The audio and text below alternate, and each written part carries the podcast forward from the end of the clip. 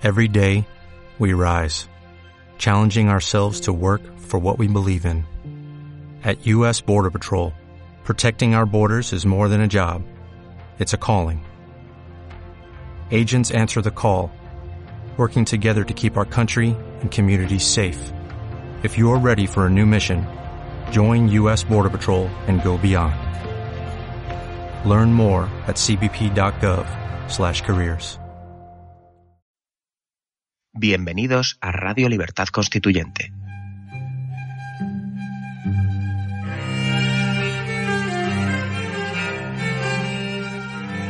Están escuchando Radio Libertad Constituyente con don Antonio García Trevijano.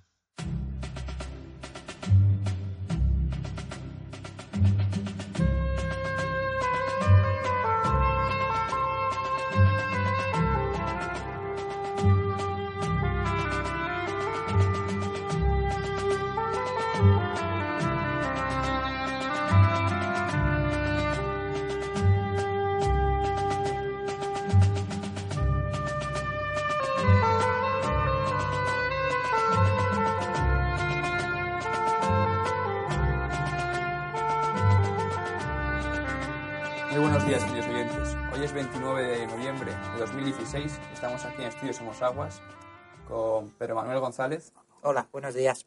con los amigos del mundo del arte de Don Antonio, que se llaman Félix y Diego, y como siempre con Don Antonio. Buenos días.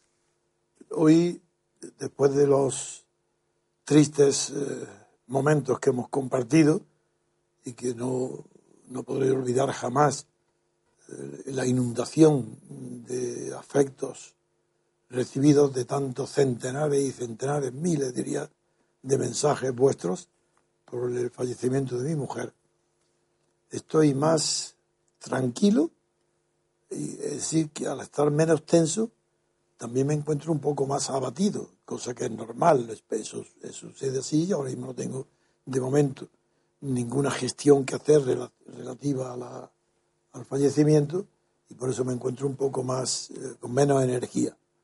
Sin embargo, con vosotros estoy obligado a mantenerme fuerte y vivo de carácter y ahora empieza la batalla, como sabéis, contra mis hijos que ha sido un asunto, recuerdo, en una película El tejado, La gata sobre el tejado de zinc, donde el, gran artista eh, este hombre grandullón, que estaba con Paul Newman y con Elizabeth eh, Taylor, cuando estaba muriendo, en la- muriendo no, tenía un ataque al corazón y, estaban discutiendo la herencia los hijos y las hijas, y él se sube del sótano donde estaba con Paul Newman y dijo, ¿qué olor, qué olor hay aquí? ¿Qué olor? ¿Qué es este olor? Aquí, no, aquí huelo, aquí huelo, aquí huelo a dinero. Bueno, pues desgraciadamente eso es lo que me ha sucedido. En la muerte y lo que ha sucedido alrededor, antes y después, es que por todo en mis hijos no se huele más que a dinero. No quieren más que disputar herencias, ganancias, eh, fincas, ca- algo verdaderamente horrible. En fin, eh, gracias por vuestro apoyo. Vamos a empezar hoy con dos, eh, voy a comentar una noticia directamente influyente en España y es las noticias procede de Italia y va Juanjo, eh, Juan. no- no, Juan nos las va a leer la noticia referente a Italia en el periódico El País, que, que incomprensiblemente se refiere la noticia al referéndum importantísimo que se va a celebrar en Italia el próximo domingo, dentro de unos días, y que el mundo ni siquiera hace alusión en otros periódicos, siendo el acontecimiento más influyente para España que ha sucedido desde que en España se hizo la Constitución, imitando y copiando la mayor parte de la Constitución italiana que hoy está fracasada, va a ser reformada y parece mentira que esto no esté ocupando las primeras páginas de todos los periódicos españoles. Vamos a ver la noticia del país, en qué, no en portada, en qué página Bien, interior. En la página 8 del país titulan Renzi se juega su futuro en el referéndum sobre las reformas constitucionales. Don Antonio. Bien, comenzamos.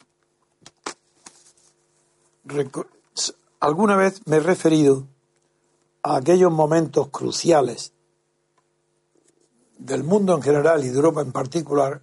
Estoy hablando del año 1947, del año 1048, del 48, 49, los momentos donde el ejército de Estados Unidos ocupaba Europa. Los generales Eisenhower y Marshall estaban instalados en París, en sus cuarteles generales. Eisenhower dirigiendo la reconstrucción de Europa y el general Marshall, que vino de China, del fracaso, de su fracaso en la contención del Partido Comunista en China, fue destinado por Truman para eh, dirigir el plan de ayuda a Europa que lleva su nombre, el Plan Marshall. Pues bien, fruto de la influencia decisiva, ¿no? ¿Qué influencia? De las órdenes que este ejército de ocupación en de Estados Unidos, en Alemania y en Italia. Pues fruto de ello fueron las constituciones del 47 en Italia, que es la que vamos a comentar. La reforma de la constitución. En aquella constitución fue basada en dos fuerzas.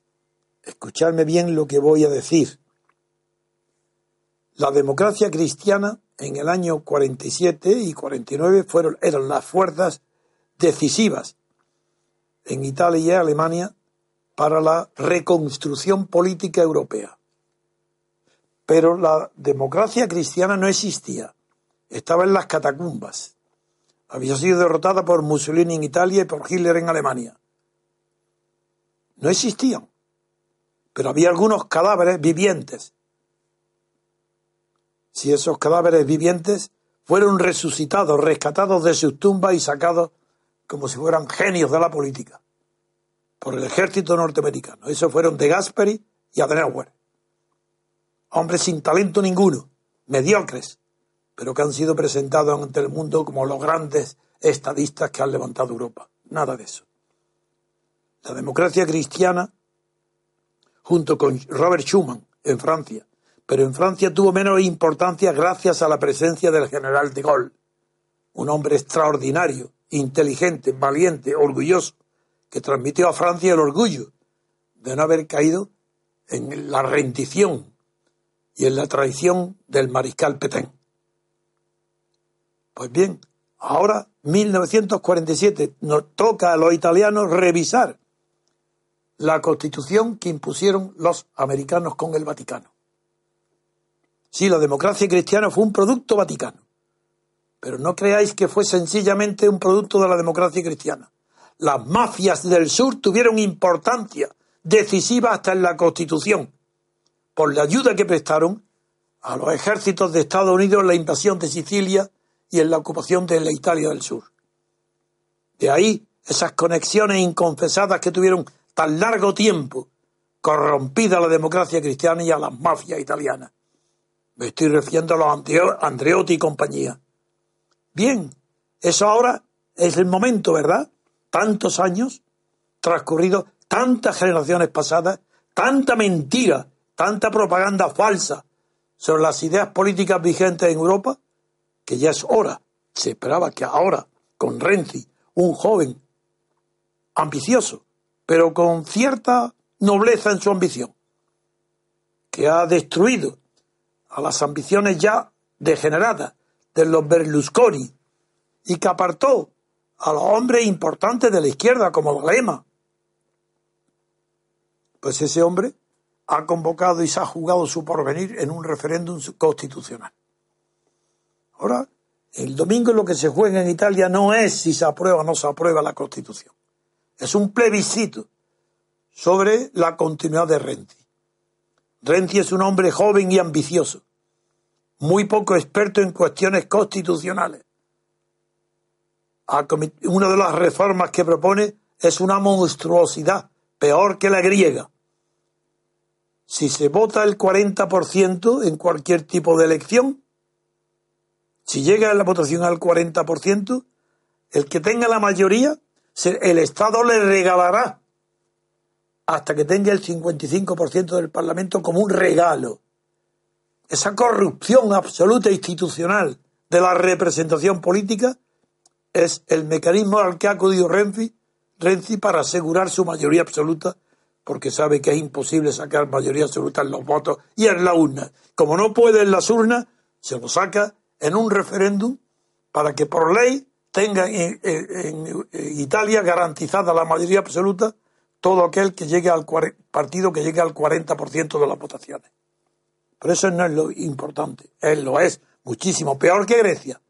Recordáis que en Grecia hay un también un regalo del Estado para que el partido mayoritario se le regala por ser mayoritario los escaños que le falte hasta llegar a la mayoría absoluta del 50% más uno. En Italia este regalo llega hasta el 55% de los escaños regalados al que llegue al 40% de las votaciones.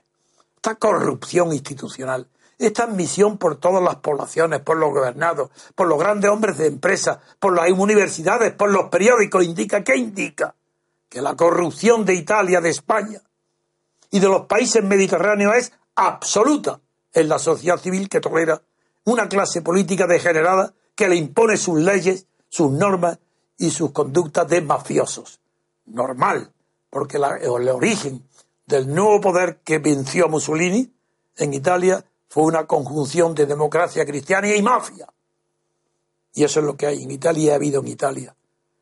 Hoy veamos ahora, sin embargo, vamos a aprovechar para la utilidad que tenga para España, examinar en qué consiste la reforma que propone Renzi, para ver a qué cosas pueden ser útiles o inútiles para España, ya que España siempre copia lo peor de lo que en Europa triunfa. Yo creo, sin embargo, que Renzi, sabéis que raramente yo no recuerdo nunca que me haya equivocado en mis análisis políticos. Y del mismo modo que lo recuerdo ahora, que predije el triunfo de Donald Trump cuando hasta los propios equipos, asesor directo de Donald Trump creían que había perdido a, a ellos mismos a través de a través de nuestro común amigo de todos nuestros oyentes, Roberto Centeno, le dije que estaban equivocados, que iba a ganar Donald Trump porque el voto, el voto oculto, el que no se confiesa, es el incorrecto, el que no es lo políticamente correcto. Bueno, pues igual os digo ahora también que Renzi va a perder. Ese es fácil, el pronóstico, porque todas las observaciones y todas las encuestas dan por perdedor a Renzi, que ha anunciado que dimite si no se aprueba el referéndum. Y yo creo que este hombre va a cumplir su palabra. Es demasiado joven para embarcarse en un terreno tan pantanoso como después de haber anunciado y seguir diciendo que dimite, que dimite, dimite, si no ha aprobado, no cumplirá su palabra. Va a dimitir, porque va a perder. Y lo que va a perder es eh, porque ha habido una conjunción que en Italia, en España, también es concebible. Bajo Franco no era concebible la oposición que yo dirigía bajo Franco al Partido Comunista, sí, al Partido Comunista, al Partido Socialista, esa todavía tenía ciertos principios. Los principios murieron cuando salió elegido Suárez y fue nombrado Juan Carlos, rey de España, un rey perjuro, porque había jurado fidelidad a los principios del movimiento de Franco un primer ministro perjuro, Suárez, que había jurado fidelidad a los principios de la falange. Pero todavía en la oposición hubo cierta dignidad que se acabó, tan pronto como Suárez invitó a pisar la alfombra roja al Partido Comunista y al Partido Socialista, eso estaba de, antemano cantado. El Partido Socialista era Isidoro, el traidor, el financiado en Suresne por, por las fuerzas franquistas, el que le daba los pasaportes Carrero Blanco. Todo eso traición ha conducido a la inmoralidad pública española, que hoy la sociedad civil carece de norte, carece de horizonte. Parece que, que lo que es normal, toda la corrupción tan grande que hay en España. Pues en Italia era el ejemplo. La constitución española fue copiada de la italiana. Y eso que hoy sucede en Italia el próximo domingo es lo que va a suceder en España inmediatamente ya, tan pronto como en Italia. En primer lugar, el, referéndum va a fracasar. La constitución no va a ser aprobada, porque las fuerzas de los partidos políticos estatales son más fuertes que la sociedad civil gobernada. Son más fuertes que todo lo gobernado, porque lo gobernado respeta de una manera inconsciente como niños infantiles a la realidad de lo existente no hace falta leer a Hegel para saber que lo que impresiona es la realidad. Y como es real el poder de Rajoy, el poder de Podemos, se respetan porque es la realidad. Esa realidad era la que respetó a Franco durante toda su vida. Y son muy pocos, muy pocos los que nos atrevemos a desafiar y hacer frente a la realidad cuando esta es bochornosa y corrompida. Bien, sigo ahora con el análisis de Italia uno a uno de los proyectos que van a seguir. En primer lugar, está solo Renzi. Si toda la clase política de los partidos estatales, como es natural, vota en contra de cualquier proyecto que implique una disminución del poder de los partidos estatales. Eso se llama partitocracia. Se ha vendido en Italia, en España y en el mundo que la partitocracia es una forma de la democracia, la más avanzada. Mentira. La partitocracia es el mejor ejemplo del triunfo de las oligarquías de partidos. Jamás hay ni una gota de democracia, ni ha habido en Italia ni en España. no ha habido ninguna degeneración de la Constitución española, ninguna. En la Constitución española hay lo mismo que había entonces hay hoy. Corrupción desde el inicio, desde que se comienza a redactar una mentira. Todo es falso en Italia y en España. ¿Falso? ¿Acaso hay libertad de elección? ¿Acaso hay elecciones en Italia o en España? ¿Quién elige a quién? En España, decirme un ciudadano que vaya a la urna a votar algo. No elige nada. Le dan todo hecho, obligatorio. Una candidatura de listas de partido, sí, sí, claro. Puede elegir entre un partido y otro, pero no entre una persona y otra. A un diputado suyo representante de su distrito, jamás. Porque no hay representación política ni en Italia ni en España. Hay impuestos desde arriba un Estado de partido, una oligarquía de partido enemiga de la democracia, enemiga de la decencia pública. Por eso qué mal daño se le hace a, la democracia cuando con tanta corrupción se dice que esto es democracia. Menos mal que no lo es. Por eso hay esperanza de que un día se acabe con la corrupción. Pero mientras se crea que esto es democracia, ni hay representación, ni la habrá en la reforma que propone Renzi. En Italia no se va a cambiar el sistema electoral va a seguir siendo el sistema de listas de partidos. Entonces, si hay listas de partidos, no hay representación. El elector, el votante, no está representado. ¿Qué es lo que está representado? El jefe de partido que, que hace las listas, bajo la amenaza de que quien no cumpla sus órdenes no estará en las listas siguientes. Pero aquí no hay un solo ciudadano, una ciudad, un pueblo, un distrito que tenga representación política. No existe la representación política. ¿Y qué creéis? ¿Que eso es una crítica mía? ¡Qué ignorancia, Dios mío! ¡Qué ignorancia de los catedráticos, las universidades y los centros culturales! No es una crítica mía. Es la virtud que atribuyen a este sistema del Estado de partidos, a la partitocracia, el creador, el más grande jurisconsulta, jurisconsulto y presidente del Tribunal Constitucional de Bonn, de Alemania, Gerald Leifert. Sabéis que lo repito continuamente. Él es el que dice, en el sistema alemán y en el español y en el italiano, no hay un solo elemento de representación. Han desaparecido todos y en su lugar se han incorporado el principio de la integración de las masas en el Estado a través del voto a partidos. Son palabras literarias del presidente del Tribunal Constitucional de Bonn. No estoy inventando nada, solo que tengo el valor de decir lo que nadie dice pero yo vengo diciéndolo desde antes de morir Franco y diciéndolo bajo la dictadura. Por eso no hay nadie que pueda atreverse a levantar la cabeza ni contestarme, ni en la prensa, ni en la universidad, ni en televisión. Por eso tengo que estar hablando en radios de Internet. No digo clandestino, afortunadamente, porque el, tiempo de la clandestinidad ya no existe. El estado de partido es tan fuerte que no necesita ni perseguir a sus enemigos. Basta con silenciarlos a que no pertenezcan ni a los radios, ni a los periódicos, ni a las televisiones públicas y tengan que refugiarse en Internet. Sigo con la reforma. Primera, vamos a hacer una pausa, Juan, y ahora voy a, después de esta introducción general, vamos a ver una a una la reforma del Senado en qué consiste y la reforma del Parlamento y del Gobierno en qué consiste. Muy bien, pues ahora volvemos, queridos oyentes.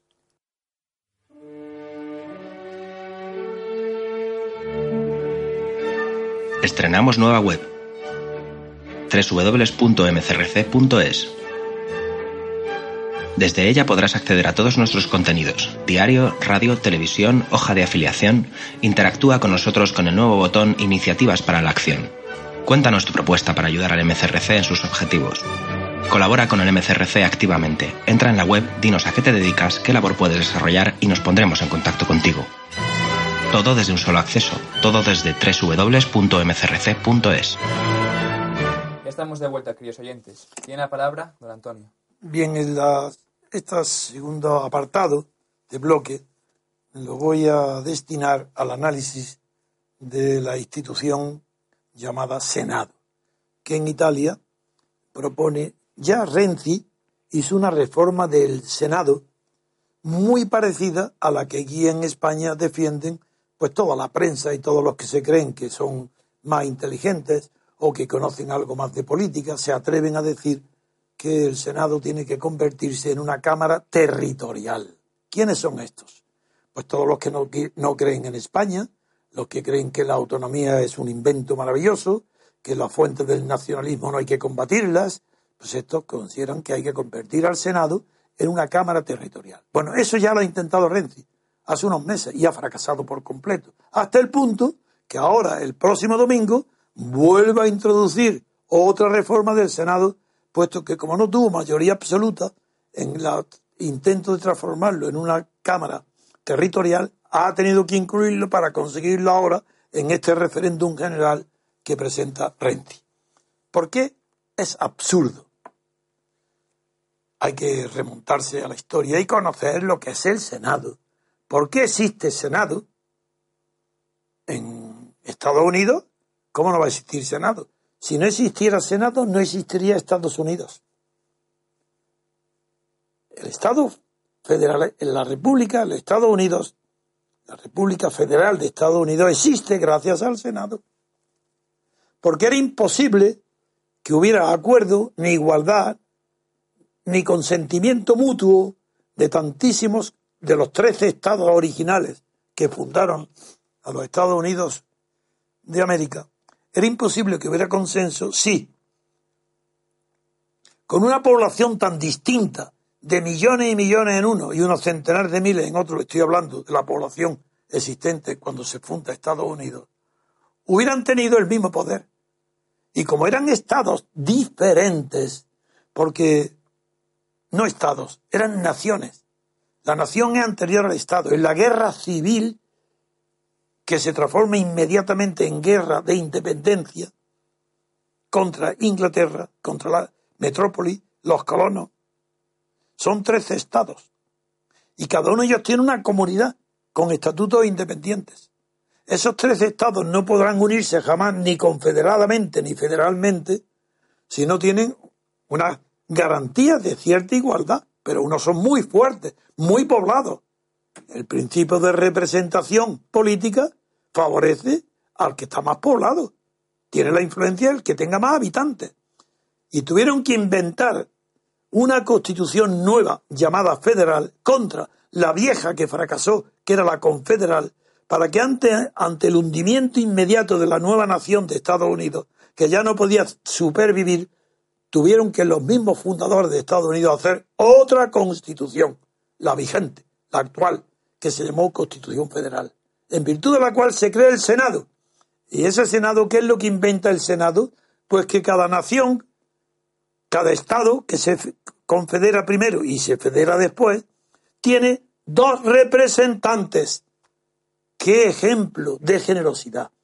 ¡Qué ejemplo de inteligencia! De esa manera, claro que se podía unir Pensilvania con Montana, se podían unir estados con millones y millones de habitantes y otros que no tenían apenas ni un millón porque todos los estados tienen derecho a dos senadores nada más. La igualdad era absoluta, en el, por eso se creó el Senado. Una Cámara de Representantes a la fuerza va a tener tantos diputados como distritos haya. Cuanto más poblado eh, tenga, sea una Cámara de Representantes cada estado, el poder pertenece a la mayoría y quedarían aplastados los estados con menos habitantes. Es gracias al Senado de Estados Unidos el que da ese prestigio tan inmenso al Senado. En Europa la ignorancia es tan grande, no de ahora, de siempre. El poder tradicional no necesita filósofos. La filosofía requiere invento, pensamiento de lo, ante lo nuevo. En Europa, en Europa eran más sabios que en América. En primer lugar, no creían posible que existiera una república numerosa y grande. No creían que eso fuera posible. Y luego, cuando sucedió, un francés, ya lo he reputado aquí, Lafayette, que fue, embarcó el dinero de su mujer, que tenía mucho, en, en organizar y enviar a Estados Unidos un ejército de voluntarios para ayudar a la independencia de Estados Unidos contra Inglaterra, a la vuelta hizo creer a los franceses, no, ahí no los engañó porque perdió la batalla, fue después, al principio perdió la batalla haciéndoles creer que las instituciones de Estados Unidos eran modélicas y creó un partido llamado americano, pero fracasó. Pero el Senado francés aparece mucho después. Durante la Revolución Francesa no hay Senado. Hay una asamblea constituyente primero y cuando termina la Constitución, una asamblea legislativa, pero no hay Senado. ¿Qué es eso del Senado? El invento de un dictador en Europa, Napoleón. ¿Cómo un Senado en Europa? Pero si no hay ningún Estado que unir, ni federal, ¿por qué Senado? La Cámara de Representantes, los diputados, es el órgano representativo de la sociedad civil, de los gobernados. Basta. No hay que tener representaciones territoriales. ¿Pero qué es esto? Un Senado como en España y en Italia, como Italia primero y España quiere imitar, que sea una, ¿para qué? Para ser una representación territorial. Pero ¿desde cuándo los territorios son representados? Si eso no existe, son un concepto, un anacoluto. Es imposible representar un territorio. Solamente representan a las personas, a las personas, personas físicas o jurídicas, pero no un territorio. Eso es una monstruosidad jurídica, filosófica y antropomórfica. Eso es brujería. Representar territorios catalanes, vascos, representar territorios, ¿qué es esta vergüenza? Pues eso es lo que quiere Italia.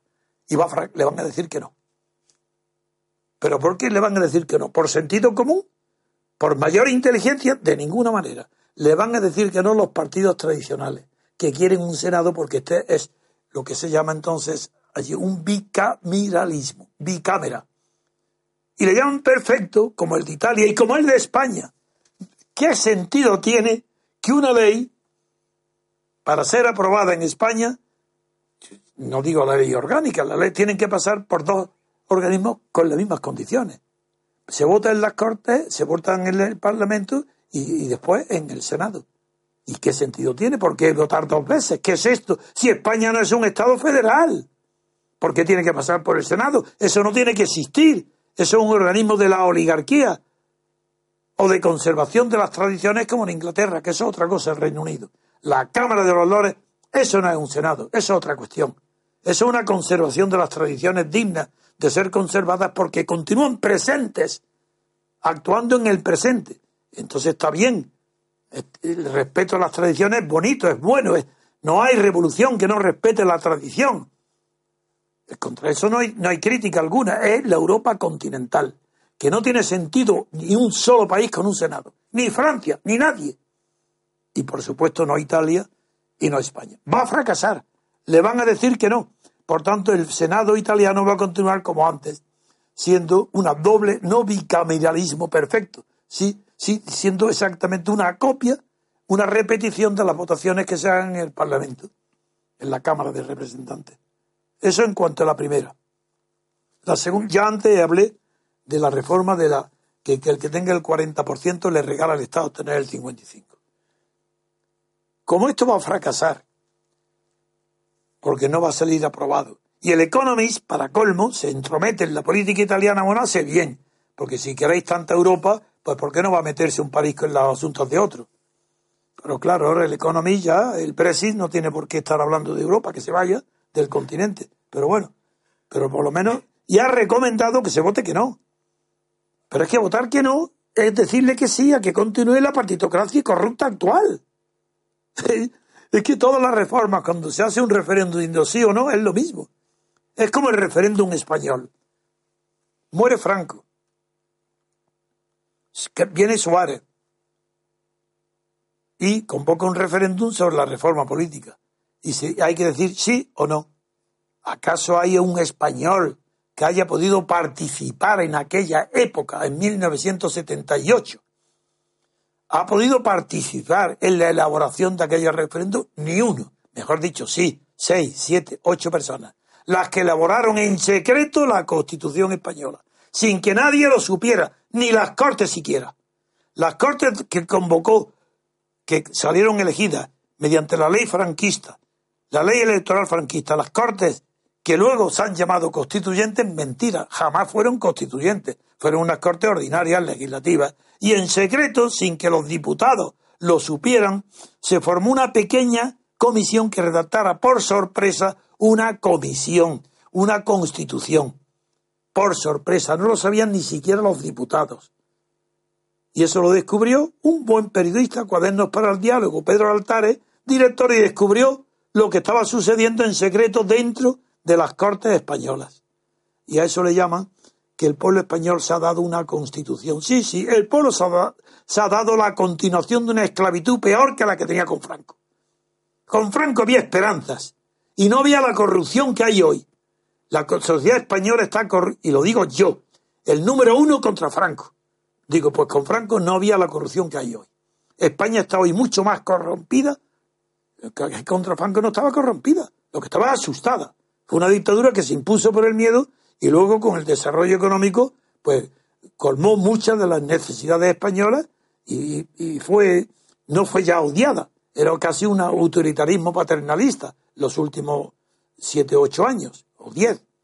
Pero ahora en Italia, ¿qué, qué, va, ¿qué va a suceder en Italia? Pues que va a continuar la partitocracia tal como conocemos en España. Va a fracasar Renzi, se va y vuelve aquí a reproducir el pasado. No, esto no puede continuar así, ¿eh?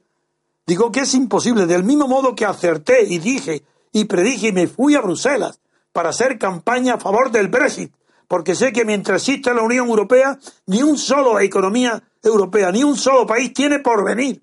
La Unión Europea es el sepulcro podrido de Europa. Y mientras no se, no se sepa esta verdad, un ejemplo.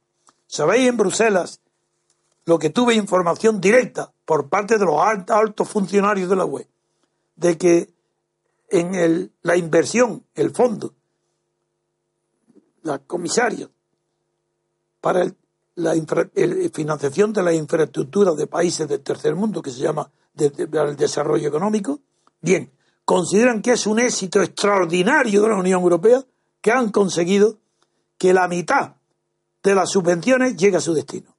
Esa es la Unión Europea. Así que admiten de verdad que la corrupción sea el fundamento del funcionamiento de la Unión Europea. Eso es que me lo han dicho personalmente a mí hace poco, en Bruselas, cuando el Brexit. Bueno, seguimos. Esta es la parte referente al Senado. ¿Y qué otra reforma necesita? Ya hemos dicho antes la votación, que con un 40% si sacas te regalan hasta el 55%. ¿Qué queda de la corrupción? ¿Es que acaso se ignora que Italia, hoy España, está igual o que así delante? Ha sido el país más, más que Grecia.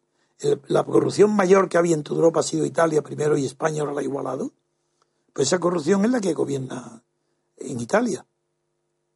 Es la que está, en, está podrida toda la estructura de los partidos políticos italianos.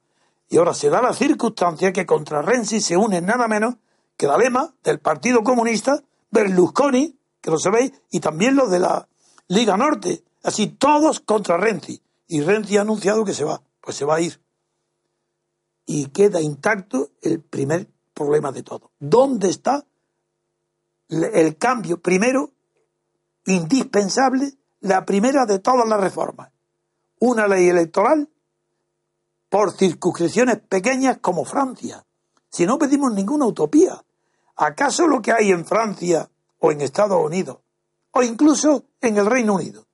El sistema representativo por distritos pequeños, donde se presenta, como en Francia, doble vuelta, si es necesario, y si no, donde cada circunscripción pequeña de 100.000 habitantes, por ejemplo, elige un representante, un diputado unipersonal, que se presente en todos los partidos, todos los que quieran, pero no el partido, se elige a una persona, no listas de partido. Esa es la corrupción. Porque no es lo mismo corromperse un partido, basta hablar con el jefe, que corromper a 500 diputados haciendo leyes. Primer punto de la corrupción, a acabar de una vez, de un plumazo, fuera, fuera, el sistema de elección por partidos. Listas de partidos ni cerradas ni abiertas. Otro engaño. No se gana nada. Lo que hay, la corrupción está en las listas de partidos, que se vota a partidos. Pero ¿quién creen que son los partidos para que se les vote? Pero si no es más que unas mafias. Se vota a personas decentes que se puedan, si se portan mal, se cambian. Pero ¿cómo? ¿Votar a un partido? Y si se porta mal, como fue con el PSOE, con Felipe González, con las matanzas, con crímenes de Estado, con robos sin, sin parar de todo, y como fue luego con Aznar y con todo. Ah, ¿sí? ¿Y que se cambia de partido? Si, se, si roban, sí, pues pierde las elecciones Felipe González y se lleva consigo un partido que mete a los ministros en las cárceles de, de Guadalajara o de cerca, que va para meterlo, el presidente mete a los ministros y él se queda fuera, bueno, eso, eso, bueno, pues ¿qué pasó? Que se llevó más de nueve millones de votos a favor de Felipe González. Esa es la monstruosidad. Que en España tiene premio el que roba, el que se corrompe.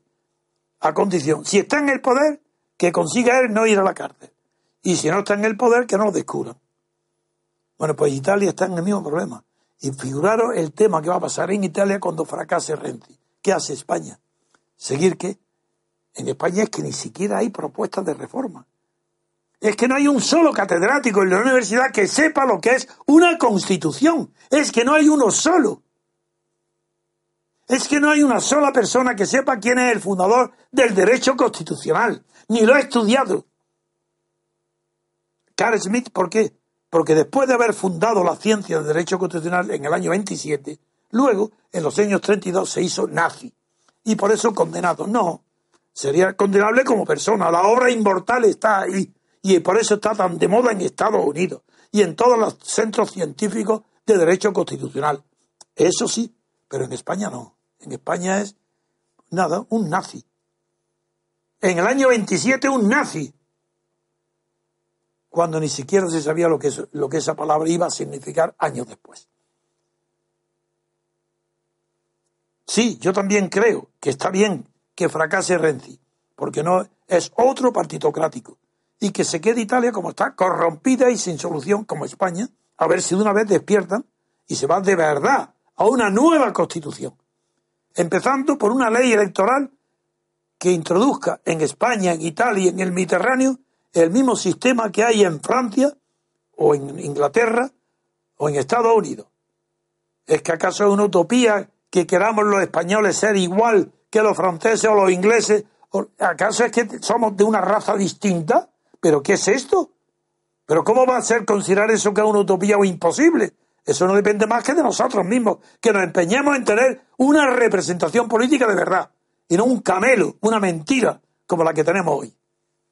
Segundo tema, separación de poderes. Ah, amigo, aquí está.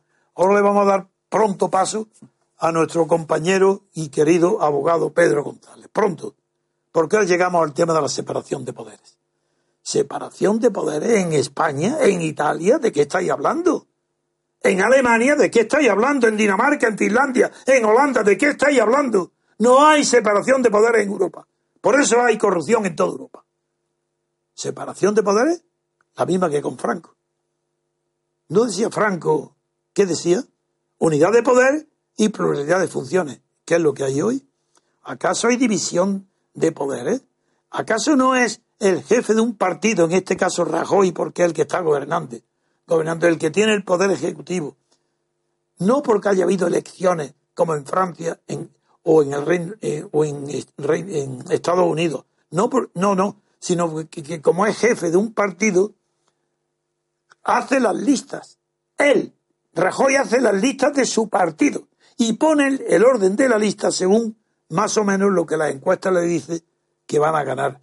Pues le tienen sus amigos, sus incondicionales, y los pone con la condición que saben todos, que si ganan, están obligados los que ponen en la lista a elegir presidente a Rajoy, al que los pone en la lista. Luego, ¿qué, qué es lo que se ventila en las elecciones? Aparentemente se está eligiendo a, la Cámara Legislativa porque se designan a los diputados, que, a los candidatos que figuran en una lista. Pero no es verdad. Se está eligiendo al presidente del gobierno. ¿Por qué creéis que se ha armado tal escándalo en España con la cuestión de la investidura? Pero si eso es ridículo, es absurdo. ¿Qué investidura? Pero si eran elecciones legislativas. ¿Pero qué investidura cabe en unas elecciones legislativas? Eso no existe. Investidura es el poder, el emperador. Si invieste, ¿quién tiene el poder? A ese. Vamos a darle la investidura. En unas elecciones legislativas, una investidura no. ¿Por qué? Porque está la trampa ya ahí, denunciada y puesta a los ojos de todos los observadores. Porque es mentira. No son elecciones legislativas, no es verdad. Porque son unas elecciones de unos mandados para que si los mandados elijan presidente del gobierno a quien lo ha puesto en las listas, dándole las órdenes de que lo voten a él. Por eso se urge la investidura, que hay que investigar, y para eso hay que tener mayoría. Bien, entonces ahí se ve que la falsedad, la mentira, que por no haber representación tampoco puede haber ya separación de poderes. Porque el que tiene el poder legislativo, supongamos mayoría, como lo ha tenido Aznar, como la tuvo Rajoy, como la tuvo Felipe González, quien tenía la mayoría de su partido, de las listas de su partido, tenía el poder ejecutivo, era él, el gobierno, y el poder judicial, porque ellos lo nombran. Y ahora veremos, veréis, veremos en la última parte de mi intervención los datos que ha recogido Pedro, mi compañero Pedro, sobre el poder judicial. Separación de poderes no la hay. Ni en la reforma italiana la plantea siquiera. Eso es inconcebible. Y la, sin separación de poderes, ¿cuál es la consecuencia directa? Una sola palabra la define corrupción. ¿Qué significa separación de poderes? Evitar la corrupción. ¿Qué persigue la separación de poderes? Que no haya corrupción. ¿Quién descubre la separación de poderes? Montesquieu. ¿Cómo lo define Montesquieu? Del mismo que hizo Miranda, el asesor de Bolívar en Colombia. Dice, separar o elegir dentro de un colegio un pequeño grupo para darle dentro de un colegio legislativo un pequeño grupo y le dais el poder ejecutivo y habrá desaparecido la libertad, la libertad política. Esa es la consecuencia de que no hay separación de poderes, que no hay libertad. Y donde no hay libertad hay corrupción. Jueces. ¿Pero qué es esto? Ahora vamos a ver las, las, el tiempo que vamos a dedicar ahora va a ser para examinar esta última cuestión, que la reforma de la Constitución italiana deja intacto el sistema judicial. ¿Pero qué? Entonces la corrupción. Ya recordáis todos los líos y los problemas que hubo de los fiscales, manos limpias. Recordáis todo aquello, ¿verdad? Falcone, que voló por los aires. El fiscal, claro. ¿recordáis? Eso va a seguir igual. A eso le llaman reforma constitucional. Bueno, como ya me he extendido algo sobre esto, voy enseguida a dar paso en la última parte de nuestra intervención, de mi intervención, a la separación de poderes relativa al poder judicial. Porque está claro que entre el Ejecutivo y el Legislativo no pueden estar separados cuando uno procede del otro. Si la separación quiere decir separación en origen del nombramiento, no de funciones. Por supuesto que en todas las dictaduras, Stalin, Hitler, Mussolini, Franco, todas, son, hay separación de funciones de poder. tienen cortes legislativas, tienen gobierno, tienen jueces, en todos. ¿Eso se llama separación de poderes? Sí, los dictadores dicen que sí. ¿Por qué también aquí, si no hay dictadores, seguimos fingiendo, creyéndonos, haciéndonos los tontos? Todos. Decimos, sí, en España hay separación de poderes. Hombre, la prueba es que hay unos que son legisladores, otros son gobiernos y otros son jueces. Y eso nos lo dicen a nosotros mayores de edad, como si fuéramos niños que no han hecho todavía el bachillerato. Pero es que no sabemos que es mentira que donde uno nombra a otro ya no hay separación de poderes.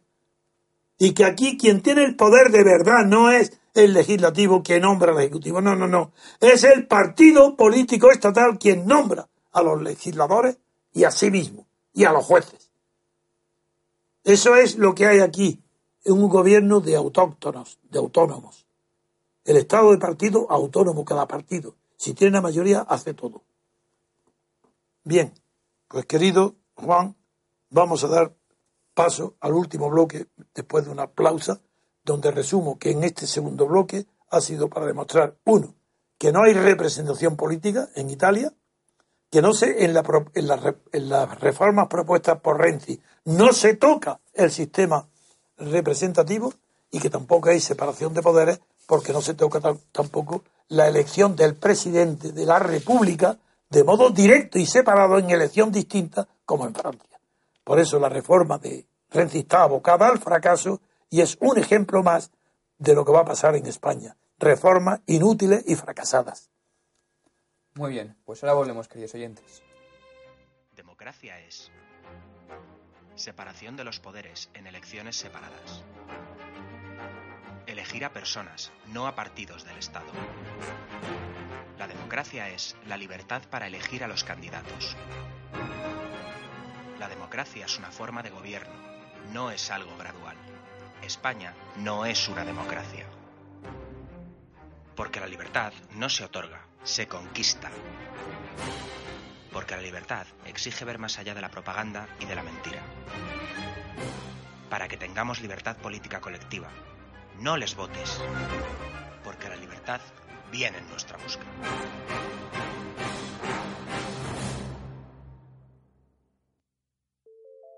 Movimiento Ciudadano hacia la República Constitucional. Visítanos en mcrc.es. Vamos de vuelta, queridos oyentes. Tiene la palabra don Antonio.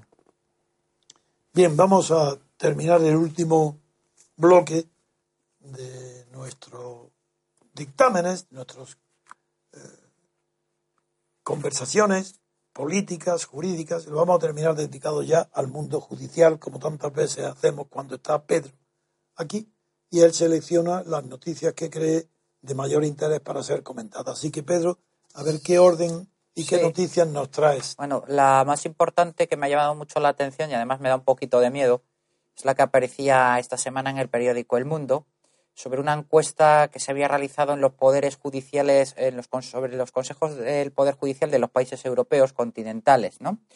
Y, y dice así el titular y es bastante sorprendente los jueces españoles creen que son los más amiguistas de toda Europa. A ver lo que entiende por amiguismo, a ver. El 84% de los magistrados opina que ni el mérito ni la capacidad prevalecen en los nombramientos. El 84%, ¿verdad? El 84%. Sí. Comparado con los otros países, ¿qué porcentaje sí, es? Sí, bueno, dice el artículo que es una cifra auténticamente récord en Europa. ¿eh? eh, en la media de los países europeos piensan así el 30% de los jueces. Aquí el 84% de los jueces. ¿Así? Eh, según esta encuesta, que es una encuesta que realizó Red Europea de Consejos del Poder Judicial, en este dudoso podio de honor, España es la primera, se encuentra seguida por Serbia con un 53% de los jueces que también piensan igual, por Lituania y por Eslovaquia con menos de un 50%. En el extremo contrario estaría Dinamarca, que aparece con un envidiable 1%. Eh, ¿Eh? Pero no es solo esto, sino hay datos también muy preocupantes, ¿no?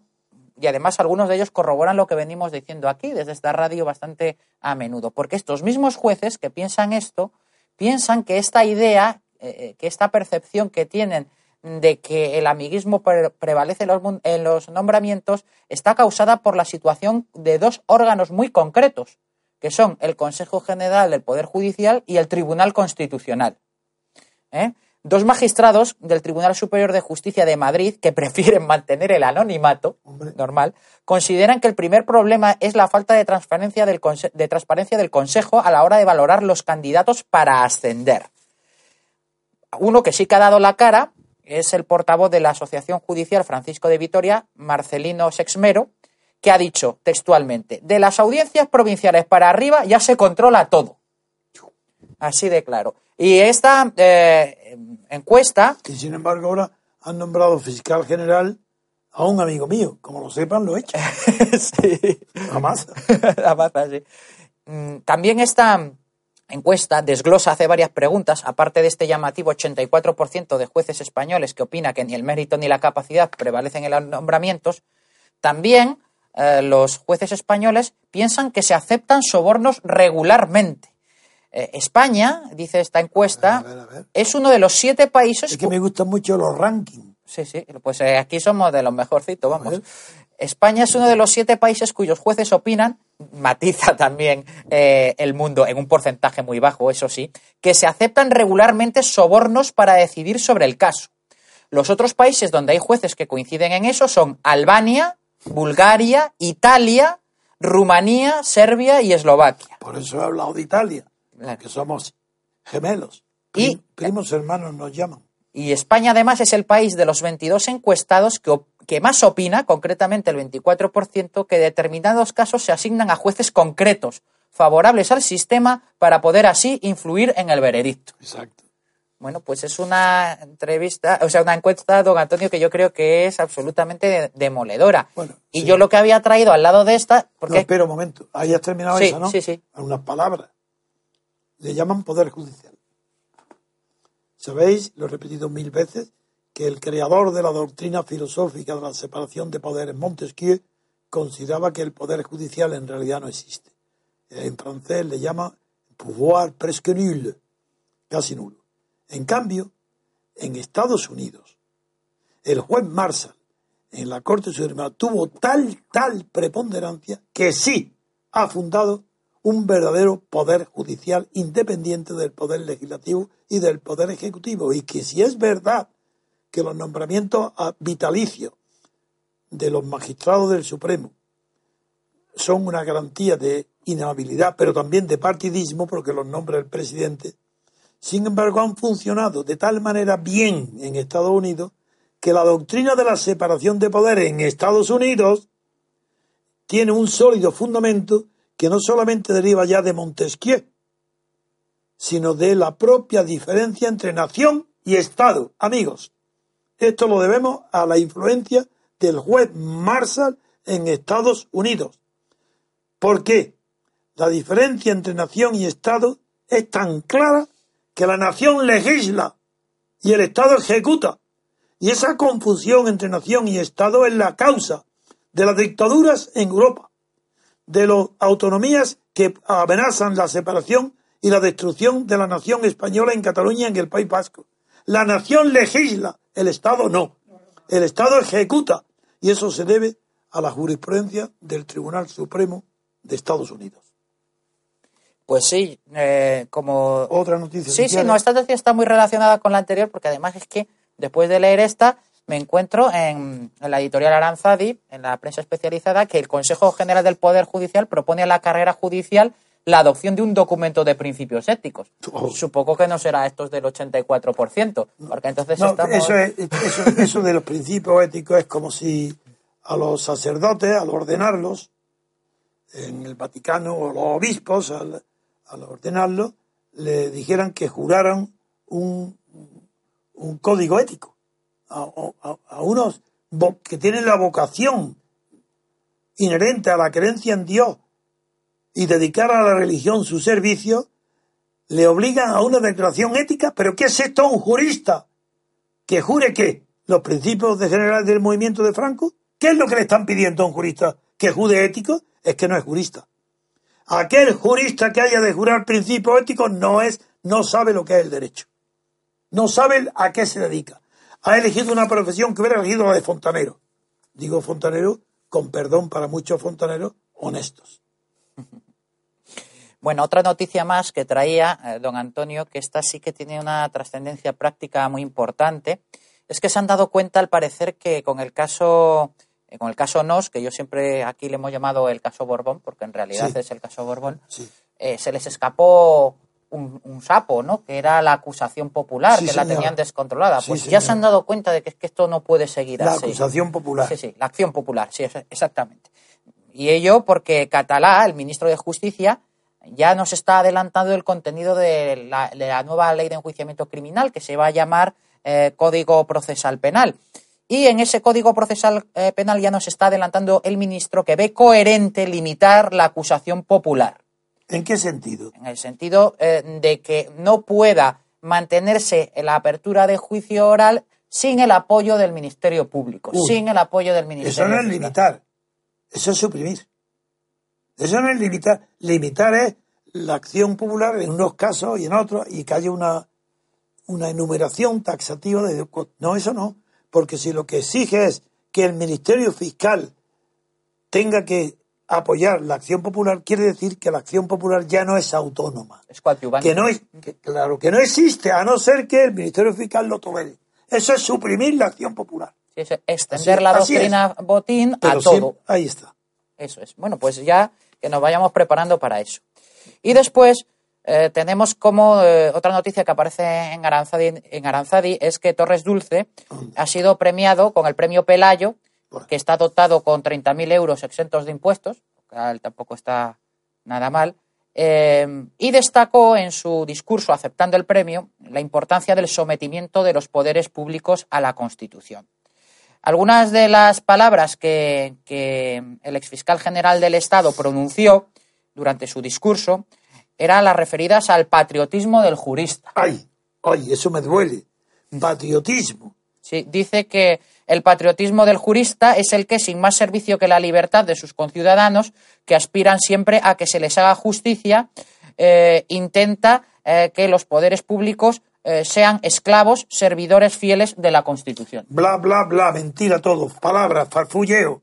Pues patriotismo jurídico. ¿Qué es eso? ¿O de jurista? De jurista, El sí. patriotismo no es más que la patria. No hay más. El se ha hablado metafóricamente por Granchi de patriotismo de partido. El que pone el interés del partido antes que el de la patria. Pero patriotismo jurídico, ¿qué quiere decir? Que pone el derecho antes que la función judicial. ¿Qué significa patriotismo? Es que un jurista puede ser patriota de qué? ¿De la ley? Pero ¿cómo de la ley? La ley depende de un conflicto de intereses y la hace aquellos que tienen el poder de hacerla. Ahí no está el derecho en juego, es la ley. Patriotismo jurídico no sabe de lo que habla. Eso solamente lo puede decir una persona que no es jurista, que no eh, tiene una carrera de fiscal, ha hecho unas oposiciones, oposiciones, se ha aprendido unos, unos eh, temas de memoria, la ha aprobado y sabe más de cine que de derecho. Además, Esto a mí lo que me ha llamado, Patriotismo jurídico, hay me, que ver. me ha hecho mucha gracia esto de que, vamos, que eh, los poderes públicos son esclavos servidores fieles de la Constitución, es decir, que somos esclavos y servidores de la Constitución en vez de Eso ser es verdad, en ¿eh? vez de- ya, pero que no, No, lo que pasa es que la Constitución es mentira. debía ser al revés, ¿no? Que la Constitución fuera la que nos hiciera libres. No, no, pero no, no, gobernados. Cuando, pero cuando dice que somos esclavos de la Constitución es verdad, porque la Constitución es de partido y la que nos gobierna somos esclavos. Pero la Constitución por sí misma tampoco tiene asistencia autónoma. Así, si hay, no hay un poder constituyente que haya hecho esa Constitución que sea superior a la, a la Constitución y pueda modificarla. Porque el poder constituyente, si no es la libertad política colectiva, es una persona o un grupo de personas.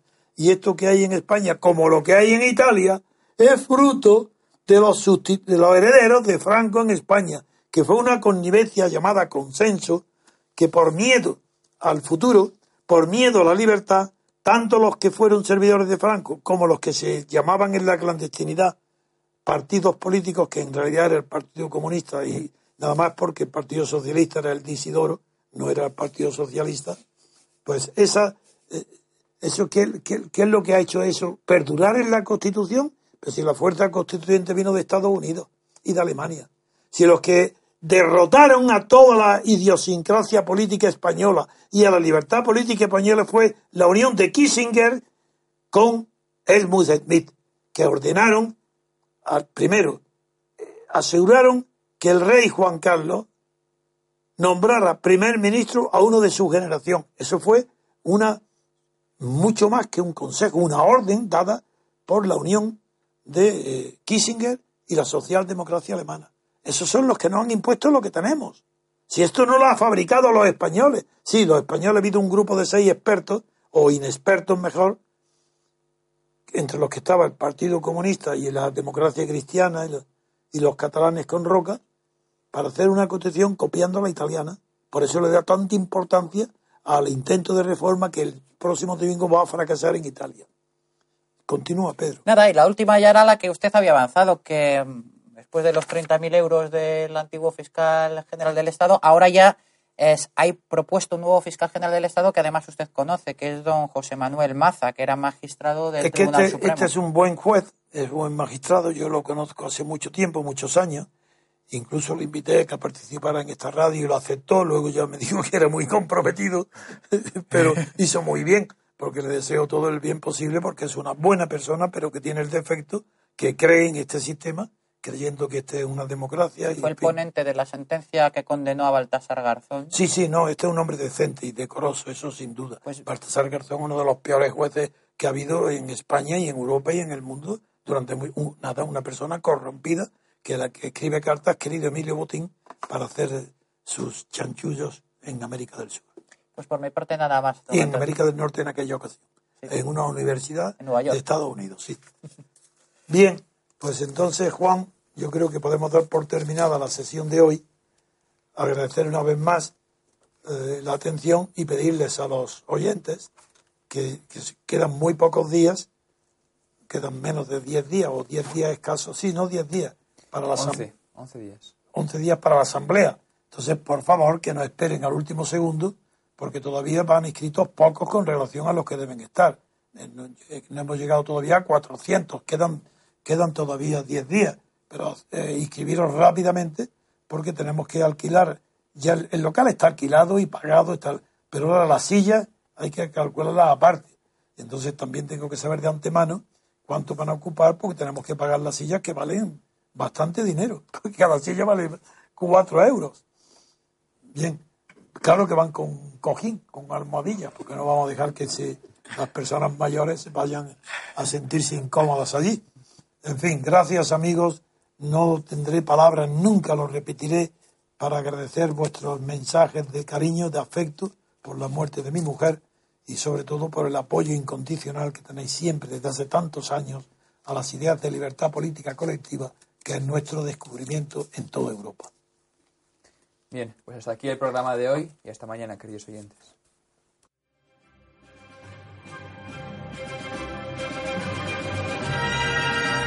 Gracias por haber escuchado Radio Libertad Constituyente.